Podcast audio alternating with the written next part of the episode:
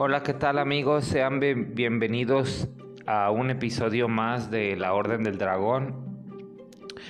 En esta ocasión eh, vamos a hablar sobre el origen del enigmático monstruo del dragón.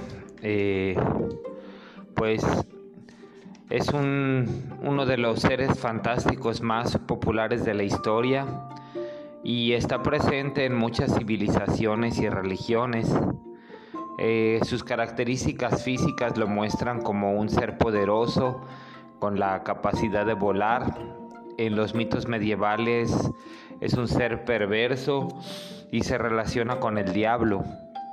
Eh, en cambio, para las culturas orientales, el símbolo del dragón es un símbolo muy importante de fortuna, de prosperidad. En este episodio vamos a explorar eh, los orígenes del mito, algunas leyendas y las diferencias de este ser en las diferentes culturas. Verán, eh, el dragón es un ser mítico muy antiguo. Eh, en el presente, en distintas culturas del mundo, ha tenido varios significados. Los primeros vestigios de los dragones se encuentran en Mesopotamia en una criatura llamada Mususu, que se representaba con patas delanteras eh, como de león, patas traseras de águila, lengua de serpiente y cuerpo cubierto de escamas. Eh, también estuvo presente en la mitología de civilizaciones antiguas como la egipcia, la hebrea, la griega, y con el tiempo se trasladó a otras culturas, principalmente a la indoeuropea, donde obtuvo su mayor esplendor en la mitología nórdica. Eh, aunque la palabra dragón proviene del, del griego dracon, que significa serpiente, las primeras representaciones de este ser provienen de Babilonia, donde era llamado Mususu. En la tradición bíblica, tanto la hebrea como la cristiana, estos seres representaban el mal. Se llegó a creer que era la imagen de Satanás. Eh, la mención más conocida del dragón en la Biblia se encuentra en el Apocalipsis. Ahí se menciona un dragón de siete cabezas y diez cuernos. Dentro de la iconografía religiosa es común la imagen de San Miguel Arcángel sometiendo a uno de estos seres y en algunos casos hiriéndolo. En lo que se refiere a la religión, la figura del dragón fue un medio para intimidar a los herejes durante el apogeo del cristianismo, al igual que ocurrió en otros momentos con la brujería o la figura de Satanás. Eh, a inicios de la Edad Media, eh, el, dragón fue una figura popular. En el, en el, imaginario colectivo se creía que los castillos eran resguardados por enormes dragones que habitaban en los fosos circundantes.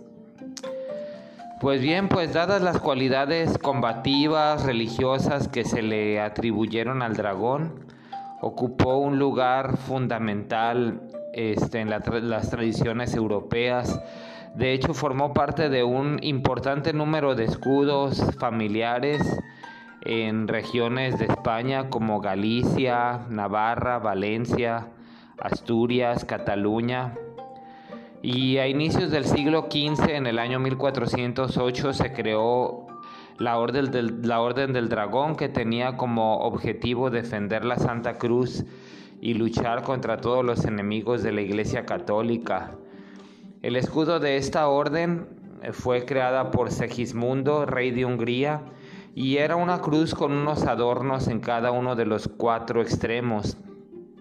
En España, por ejemplo, la presencia del dragón en la cultura y la mitología está muy arraigado. Además de las referencias clásicas como la leyenda de San Jorge luchando contra el dragón, Existen otros dragones mitológicos como Eresungue, que vive en las oquedades de los montes Pirineos, o Cuelebre, quien debía ser alimentado con una doncella hasta que el apóstol Santiago se enfrentó a él dañándolo con una lanza en la garganta. y propiciando su desaparición. Eh, de la leyenda de San Jorge y el dragón se desprende uno de los mitos occidentales más conocidos. Esto se desarrolla en la Edad Media en Europa y habla sobre un dragón que esparcía el terror en toda la región. Para apaciguarlo, el pueblo le entregaba diariamente dos corderos para alimentarlo sin embargo, los animales que alimentaban al dragón escasearon y fue necesario entregarle todos los días el cuerpo de una persona, y eso se hacía a través de un sorteo. Y así pasó el tiempo hasta que un día resultó elegida la princesa.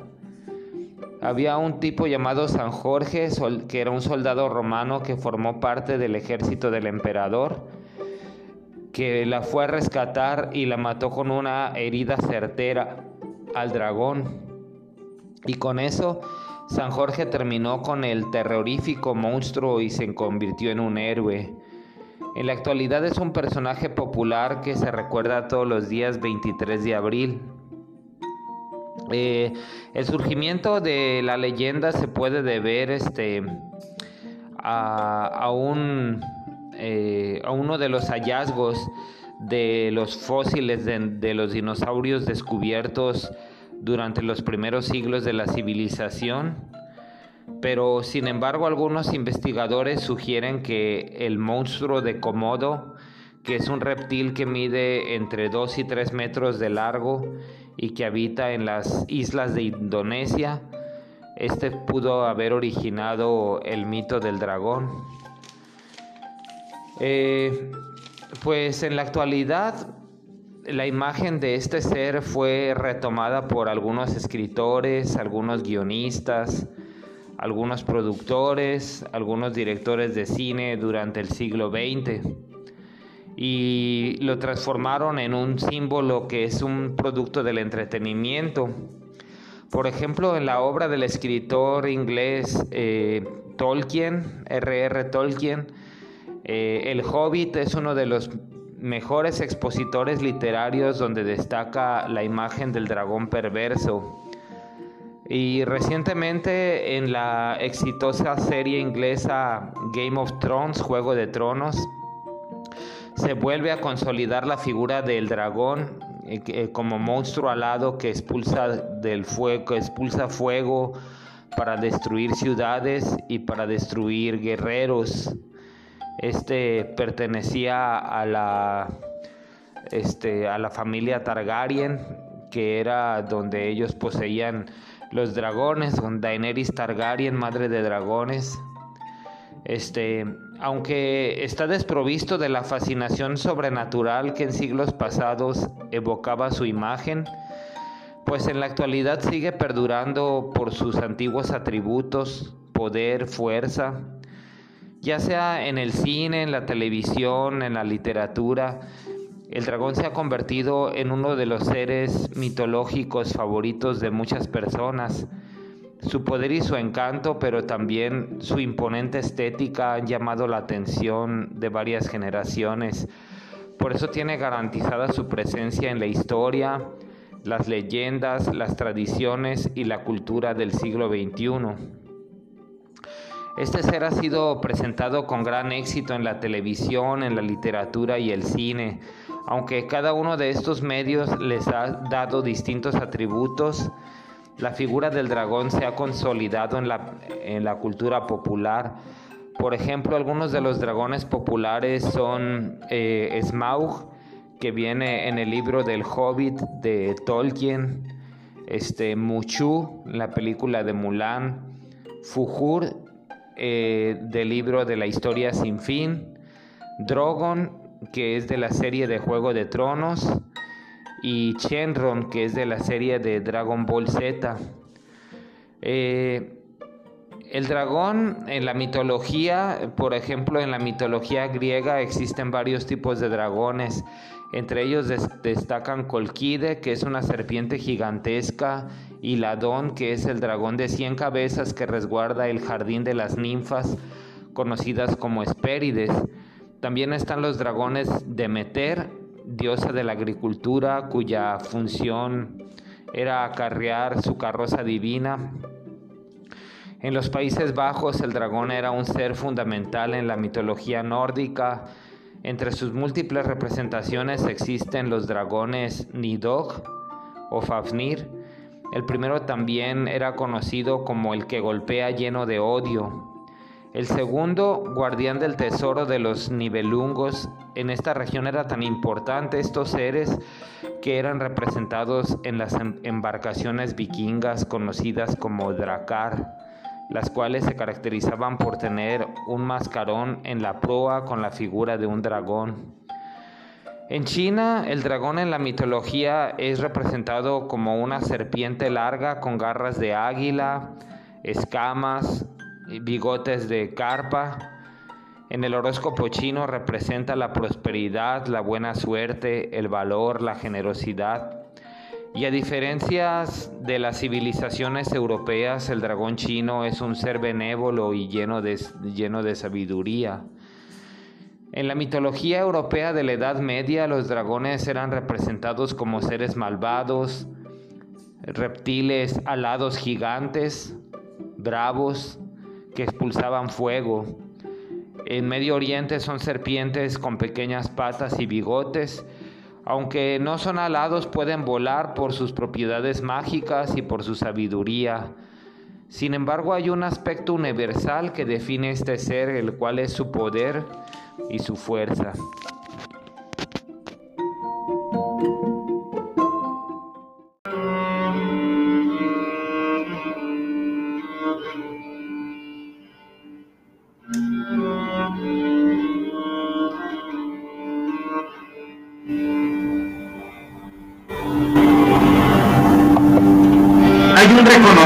Profesor de estudios bíblicos en Shasta Bible College, que es un colegio privado de California, en Redding, California, que él asegura que la existencia de dragones no es una mera coincidencia, ya que aparecen en la Santa Biblia con más de 20, 20 menciones de la aterradora bestia, tan solo en el Antiguo Testamento. Eh, este profesor Meyer tiene varias evidencias que muestran que los dragones alguna vez vagaron por la tierra. Este experto en la Biblia dijo a un periódico británico llamado Daily Express que la palabra dragón es un término general que describe a criaturas de todas formas y tamaños, al igual que la palabra dinosaurio que describe una multitud de especies. Eh, el profesor Meyer eh, ha memorizado unos 20 libros de la Biblia y es conocido como el hombre de la memoria de la Biblia. Y él está seguro de que existe evidencia histórica que respalda su teoría. Él dice que un nuevo examen de las crónicas de los historiadores romanos antiguos y de la Biblia puede demostrar que los dragones eran en realidad contemporáneos de la humanidad. Según el profesor Meyer, en la antigüedad varios tipos de criaturas se organizaban bajo la categoría de dragón, así como hoy clasificamos diferentes tipos de animales como dinosaurios. El más famoso de los relatos de dragones es el asesino de dragones San Jorge, cuya historia tuvo lugar a finales del siglo III después de Cristo. Aunque la historia de San Jorge y el dragón ha tenido algunas adiciones ficticias a lo largo de los años, pero la historia base es probablemente cierta. Según cuenta la historia, eh, en una comunidad que estaba asediada ofreció sacrificios de ganado a un dragón para obtener acceso a su única fuente de agua.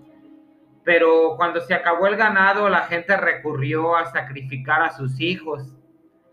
Entonces el día que apareció San Jorge, la princesa de una familia real iba a ser sacrificada. En cambio, San Jorge mató al dragón y en señal de gratitud por el por el acto heroico, el rey ordenó a la ciudad que se convirtiera al cristianismo. Pero mucho antes de la época de San Jorge, eh, numerosas fuentes hicieron referencia a la existencia de diferentes tipos de dragones. El ejemplo más común es el, de un estadista romano llamado Marco Tulio Cicerón, por ahí por los años 43 a.C., que era una de las figuras políticas más importantes de la República Romana.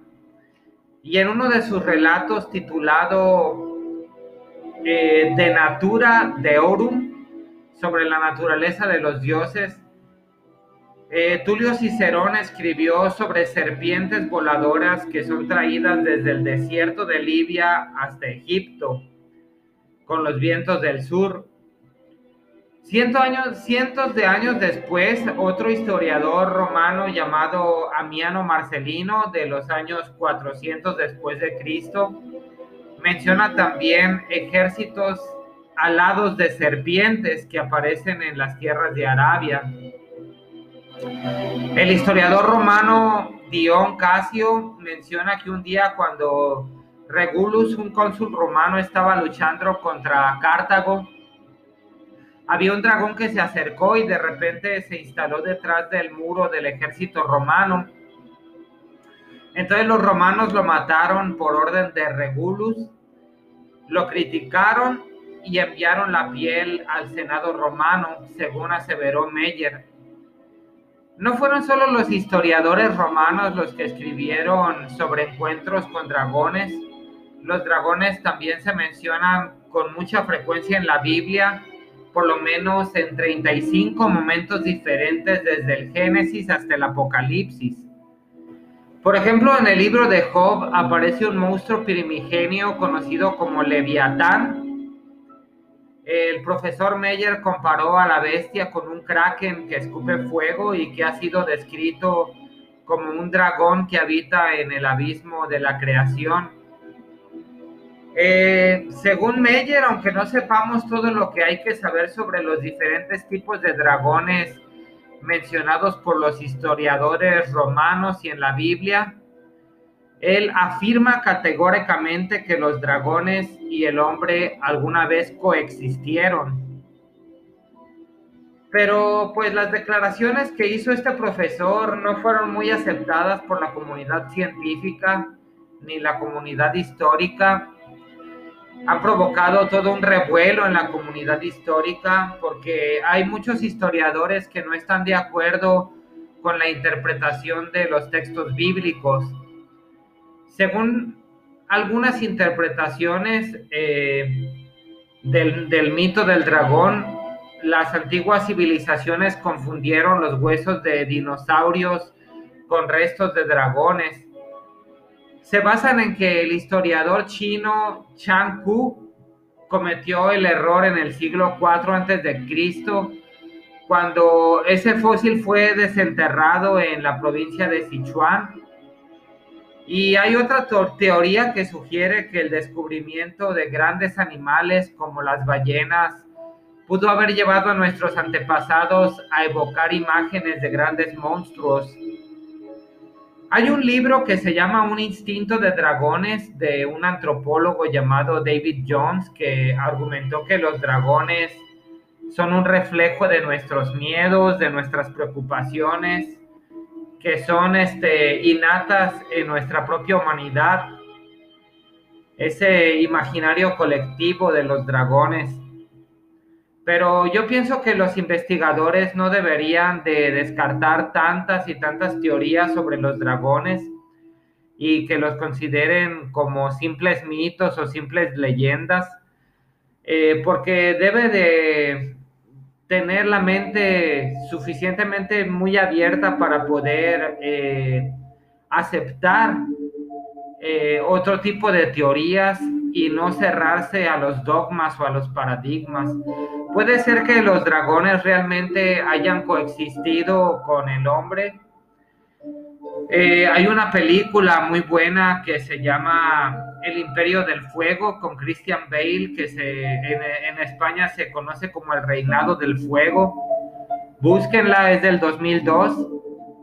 Y esperemos que no ocurra como en la película, donde en un futuro que no era demasiado lejano, la Tierra fue dominada por dragones.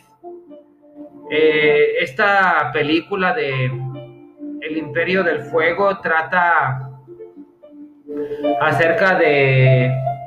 Es un muchacho que, que, tiene 12 eh, años y que se... Pues es la madre de este muchacho trabajaba en la industria de, este, de la construcción y un día este, este muchacho se llamaba Quinn, vivía en Londres y él fue testigo de que de su madre que, se dedicaba a la construcción involuntariamente despertó a un dragón de su letargo de siglos. Eh, veinte años más tarde eh, se puede apreciar las devastadoras heridas que causaron la bestia en todo el mundo. Eh, los dragones en esa película son extremadamente inteligentes, muy evolucionados y no tiene ninguna intención de compartir el planeta. Este Queen, que es eh, el niño, pues se convierte en jefe de bomberos y, y es el responsable de mantener a las bestias alejadas de una pequeña comunidad mientras encuentran la forma de cómo sobrellevar su existencia tan miserable. Entonces, en medio de ese caos aparece un emperador americano que se llama Van Zandt, que es interpretado por Matthew McConaughey, que declara que descubrió la manera de acabar con los dragones y así salvar a la humanidad con un método que Quinn jamás había visto utilizar antes. Eh, ya para terminar, pues tenemos que este, este mito o este eh, profesor Tom Meyer asegura que, los dragones realmente alguna vez sí coexistieron con el humano, que probablemente existan pero que estén escondidos en algún lugar. Y pues ahora, este, bueno, esa teoría del profesor Meyer me ha puesto bastante a pensar de que hay una ocultación acerca de, la verdadera historia, donde hay un grupo de historiadores científicos que a veces hasta ocultan evidencia para que la humanidad no sepa la realidad de, su historia. Pero ustedes, ¿qué es lo que opinan? Me gustaría saber, sería interesante sus opiniones.